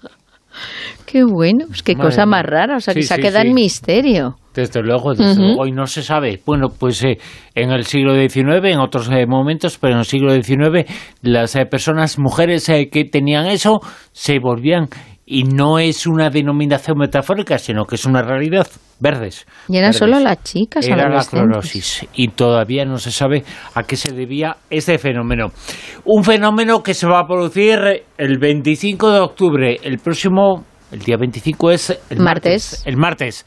Un eclipse de sol, Silvia. Así es, es un eclipse de sol, es parcial, eso sí, es el segundo eclipse solar de este año, de 2022, y, y bueno, se supone que es como el previo al cambio de hora del sábado al Es domingo verdad, que tendremos el esté 29 muy al 30. atento, porque eh, hay cambio de hora el próximo sábado por la noche, a las 3 vuelven a ser las 2. Con lo cual tendremos una horita más. Exacto, Los demás podréis dormir una, una hora más, pero nosotros tenemos... Empezaremos a la 1, acabaremos a las 4, 3 horas como siempre, serán 4. Eso es. El que decía hace cinco minutos que no se podía viajar en el tiempo. ¿Eh? Para ¿Ves? que veas, Ya ves. nosotros llevamos haciéndolo muchísimo. Bueno, se va a cubrir un 82% del sol, más o menos tienen calculado que durará unas cuatro horas En España, atentos, eh, comienza a las 11 y 33 de la mañana y su máximo esplendor de catapum, que lo veo fenomenal, será a las 12.43. Cuidadito con la vista. No utilizar, como antiguamente se decían, radiografías y no sé qué líos, no. O gafas buenas, polarizadas, o poner el folio así como un poco que, te me, que me da miedo, pero voy, voy, voy mirando. Eh, ¿Desde dónde se va a ver? Bueno, pues dicen que se verá en España desde el este, desde el norte, desde el noroeste y también las Baleares, para situarnos. Los suertudos, Barcelona y Girona. El resto, en las partes que, que he comentado, pues Cataluña, resto de Cataluña, Aragón, Navarra, País Vasco, La Rioja, Cantabria, Asturias, el norte de Castilla, León y la comunidad valenciana. ¿Y por qué te quedas en Asturias y Galicia qué? Galicia no, porque más, está, no, poco- ahí no llega. Que Lo nadie piense siento, que es un lo eclipse siento. como han sido otros. Pero es un eclipse como- pequeñito. queréis tener toda la información, que yo sé que sois muy curiosos, ¿cuándo se producirá el eclipse total de Sol? Pues dentro de cuatro años. Será el 12 de agosto de 2026. Y esto resulta que no sucede, atentos, desde hace 1905 fue la última vez que se dio en España, que se pudo ver ese eclipse eh, total de sol, ¿vale? Porque el anterior eclipse que hemos comentado parcial en España no se vio en 2022, no se ha visto, ahora sí lo vamos a ver. Con lo cual, cuando se produzca el 12 de agosto de 2026, la hora todavía no la tienen determinada, pero sí desde dónde se verá. Desde Tarragona a Coruña, Gijón, Oviedo, Santander, Valladolid, Vitoria, Zaragoza, Valencia y Castellón. Así que, pues bueno, si queréis tomar sitio y posición, pues ir cogiendo ya un billetito para ir el 12 de agosto de 2026 a estas zonas. Y de momento, los que queráis ver ese eclipse solar parcial, ya sabéis, el segundo eclipse solar del 2022 será este 25 de octubre, martes, empieza a las 11.33, máximo esplendor 12.43 y más o menos cuatro horitas para ver. El otro día, Manuel, que has hablado ahora de periódicos antiguos, eh, yo revisando periódicos antiguos en casa, encontré los periódicos correspondientes al 11 de agosto del año 2000, que fue el primer gran eclipse de sol que hubo prácticamente todo el mundo y la gente estaba con los eh, papeles, con las fotos, con los negativos Nostradamus, y te daban el con Nostradamus el fin del Di- mundo. dieron un coñazo con las profecías de Nostradamus que jamás Pero fue por Paco tema. Rabán, no fue por Nostradamus. Ayudó, Fue- ayudó, Raval ayudó Yo mucho. eso pero- lo recuerdo de forma maravillosa. Me y fue pilló, precioso, claro que me sí. pilló con Juan en Florencia. Salíamos del Museo de la Academia, de ver el David de Miguel Ángel. Y nos juntamos ahí, todo, eh, gente de todas las zonas del mundo, ahí mirando. Tenías que mirar al suelo Claro. con la sombra, reflejo, la sombra, para sí, que sí, no sí. te hiciera daño. A mí Y me lo pilló- recuerdo perfectamente. Me pilló en Jordania en un- y me impresionó mucho cómo el efecto eh, del pánico había llegado al mundo árabe y cómo lo estaban viviendo, como si fuera realmente una señal del, del fin del mundo también para los árabes. Pero al ritmo de velocidades que llegan todos los días, a saber lo que, habrá, lo que habremos pasado dentro de cuatro años cuando llegue ese, ese, ese eclipse. Vamos a escuchar las noticias en Onda Cero, nos vamos a poner al tanto de todo lo que está ocurriendo. Vamos a estar en la Rosa de los Ventos hasta las 5 de la madrugada. Todavía tenemos unos minutos más en la tertulia, en la zona cero. Vamos a tener mujeres ahí con alma y cosas del pasado en la siguiente hora del programa.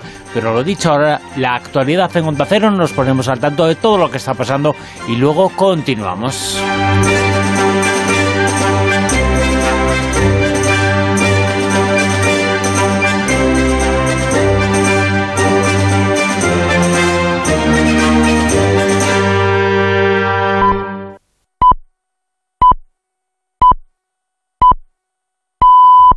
Son las tres, las dos en Canarias. Noticias en Onda Cero. Buenas noches. Arranca una semana clave para los presupuestos generales del Estado del año que viene, de 2023. El miércoles el Gobierno defenderá en el Congreso su proyecto y el jueves se votarán las siete enmiendas a la totalidad que han presentado los grupos parlamentarios. Primer examen de las cuentas públicas en la Cámara Baja y previsiblemente el Gobierno lo superará con el apoyo de sus socios habituales. Este domingo el líder de la oposición, Alberto Núñez Feijó, volvía a pedir al presidente Pedro Sánchez sentido de Estado y que retire el proyecto de presupuestos. Asegura el líder del PP que las cuentas públicas están desautorizadas. Es sorprendente que el Gobierno siga hablando de unos presupuestos que han sido desautorizados por todos los organismos independientes de España y por los organismos internacionales. Entre las cuentas públicas y los cuentos hay una gran diferencia. Pues bien, nosotros venimos a hablar de cuentas y que el Gobierno siga hablando de cuentos. Como comprenderéis, de cuentos no vive nadie. Desde el Gobierno, el ministro de la Presidencia, Félix Bolaños, sacaba pecho este domingo por la gestión de la crisis por parte del Ejecutivo, asegurando que Sánchez lidera el debate energético en Europa y reivindicando que el Gobierno, con sus medidas, ha conseguido frenar la inflación. En un mes hemos conseguido que baje la inflación más de un punto y medio.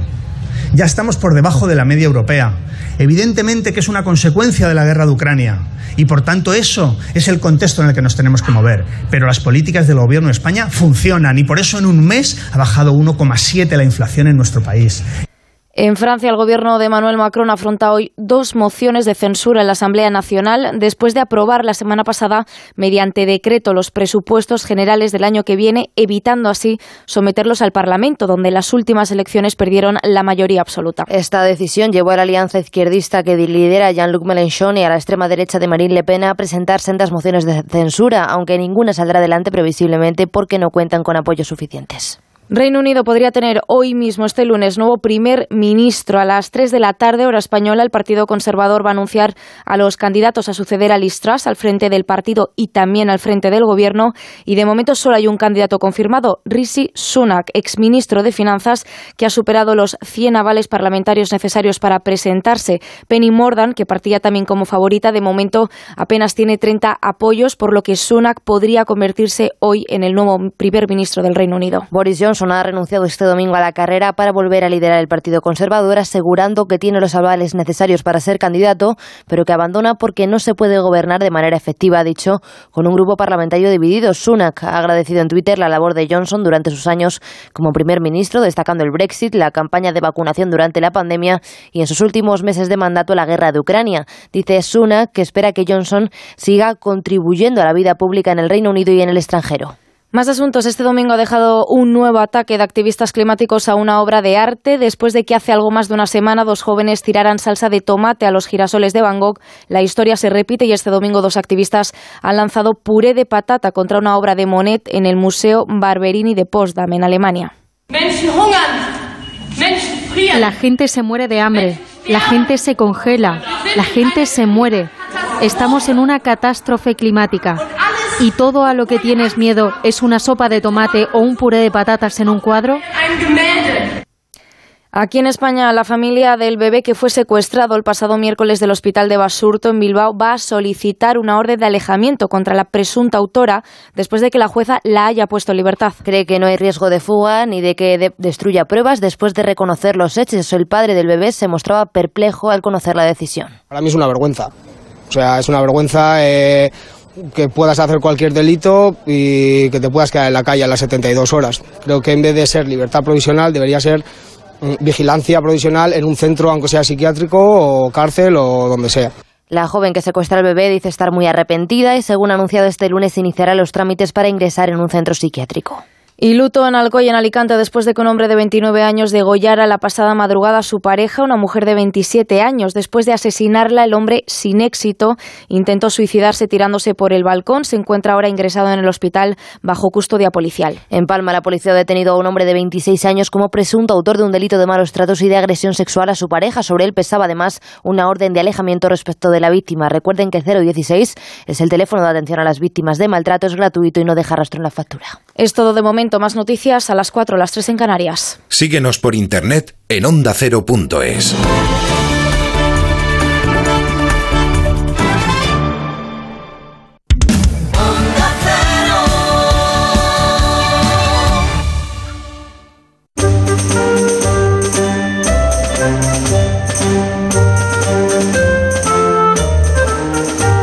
En Onda Cero, La Rosa de los Vientos con Bruno Cardeñosa.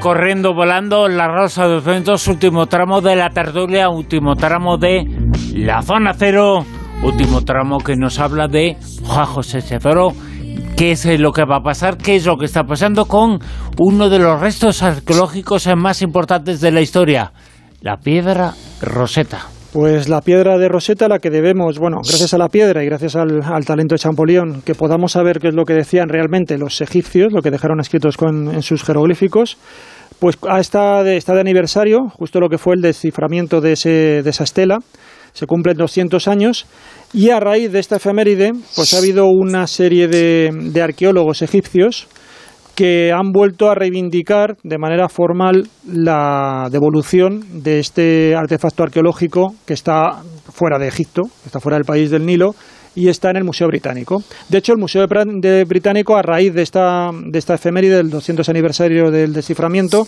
ha iniciado una exposición, una exposición donde se habla de todo lo que fue eh, el hallazgo de esta piedra de Rosetta, la manera en la que fue descifrada, toda la cuestión también un poco la carrera que hubo hacia el desciframiento de los jeroglíficos, con Polión y con otros eruditos también de la época.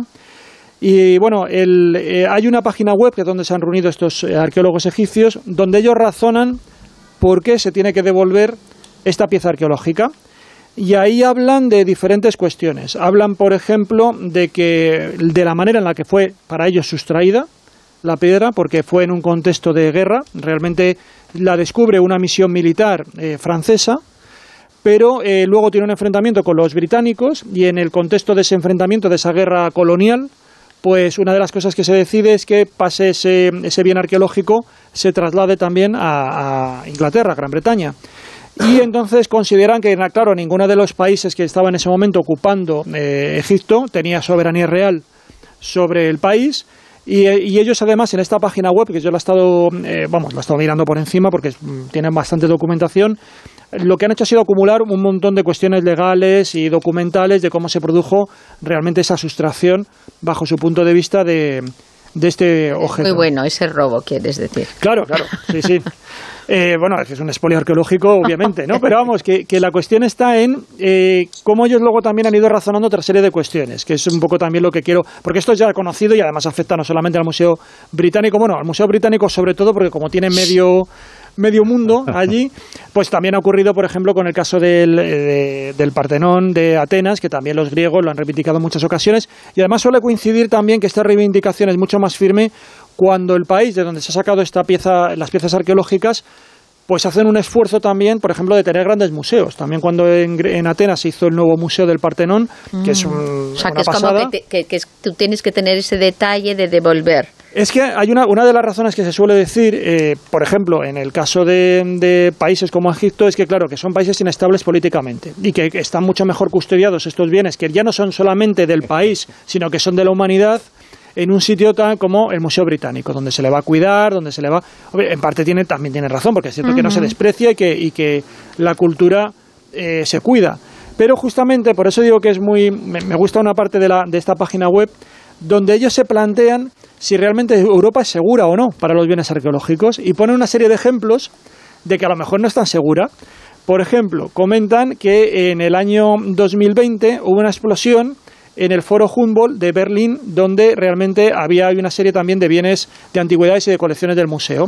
Bueno, pues que hubo esta explosión que parece que en el 8 de abril de 2020 no parece que dañara los, los objetos arqueológicos, pero que estaba ahí. Otra cuestión, un atentado que esto además nos recuerda a uno que ha habido hace poco con el con Van Gogh, todo esto de lanzar puré, tal, ¿no? Bueno, pues en Berlín el 23 de octubre de 2020 eh, hubo una también una especie de, acto así eh, reivindicativo donde 69 objetos eh, fueron rociados con aceite de oliva y 16 de estos objetos eran piezas egipcias. Esto en Berlín, en el año 2020. Y el último también que, comentan ellos, para ver que no están las cosas tan seguras, es el incendio de la Catedral de Notre Dame, que tampoco está claro por qué se hizo. Entonces comentan que además de todo esto, ellos están haciendo un esfuerzo con el famoso museo que aquí todos los años anunciamos, pero todavía no han abierto, que es el Museo de Civilización Egipcia, que está justamente ahí al lado de, de Giza, ¿no? Entonces dicen que sería una, un gesto de muy buena voluntad, de, de ver que, de hecho, el, el, creo que ese ha sido el Metropolitan de, de Nueva York, devolvió una serie de piezas arqueológicas que pertenecían a Tutankamón eh, hace poco. Y dicen que bueno que sería un buen gesto también de buena voluntad y de demostrar que también se ha sacudido toda esta idea del poder colonial el devolver la piedra de Rosetta a como Sí, esto un está buen no- gesto. Pues yo quiero, Brexit yo quiero hacer un, un llamamiento y quiero hacer una reivindicación. Quiero que los toros ibéricos vuelvan al Museo Ibero de Monforte de Cid. Que ya está bien, que Elche los ha guardado, los ha custodiado, el Pilar Estela, los toros ibéricos y los toros a casa. Porque nosotros tenemos en Monforte de Cid un museo que se llama Museo Ibero precioso, con todas las garantías de seguridad y además, de verdad, dicho por el Marc, uno de los mejores museos de la provincia y los toros tienen que volver a casa, que es donde está su hogar y su patrimonio. Fue donde fueron encontrados. Y la- y la dama de Elche, y la dama de Elche. claro. Pues la dama de Elche que se vaya a Elche y Sí. los toros a casa. No Amén, digamos de amén. Elche la Pero dama de que- Claro, Elche, la dama pues de Elche a Elche. Pero me refiero que, que esto es lo que pasa, que cuando, cuando como se abre el precedente, ya todo el mundo va a querer ver que se devuelva lo que le pertenece, ¿no? En origen. Y entonces sí, ya sí, pedimos. Gibraltar. ¿Qué, qué hay de lo mío, no? Eh, eh, lo tuyo, Giuseppe, por favor. eh, ¡Uy, tenemos, Giuseppe! En Giuseppe. medio minuto como mucho una información que tiene que ver con el mar, con los océanos. Medio minuto, ¿qué es lo que nos queda de tertulia? Bueno, pues es, es, eh, un chascarrillo, eh, al menos en principio, porque mm, me sorprendió descubrir en uno de esa red de marcadores que es Reddit, hay un submarcador que se llama Conspiraciones, en el que un trabajador de la NOAA, que es el acrónimo de la Administración Nacional de Oceanográfica y Atmosférica, asegura que los extraterrestres están bajo los océanos. Y, claro, muestra ahí para acreditarlo su acreditación borrosa, o sea, desenfocada, con un libro eh, encima de una mesa, en fin, y, lo que hace es una confesión en la que eh, asegura que la mayoría de los gobiernos del mundo, del mundo eh, han, o cualquiera que tenga estudios oceanográficos eh, competentes son conscientes de la presencia mm, de extraterrestres en bajo el mar, vamos, o en los océanos. Y, denuncia además que eh, cada vez que la gente pues eh, se mete en esa línea de trabajo, pues les dicen que más o menos que se callen, ¿no? Y de esto lo supo porque llevando a cabo un estudio de, batimo- de batimetría multihaz, que es una técnica desarrollada en los años eh, 70, con, junto con un sonar de barrido lateral más avanzado, pues eh, consiguieron no solo detectar sonidos que asegura son como los delfines, ¿no? Mm, Pero mm, Josep, cinco en segundos. una alta gama y, eh, en fin, que los ha visto, que hay humanoides, en fin, ya, ya es que no tengo tiempo, me, me he quedado a medias, así que lo trataremos más adelante. Giuseppe Quijarro, gracias. Gracias a vosotros. En la tertulia Zona Cero también, Mado Martínez. Mado, gracias. Un abrazo grande. Eh, Juan José Chezoro. Muchas gracias a Manuel vosotros. Carvallal. Buenas noches. Hasta luego, chicos. Y seguimos ahora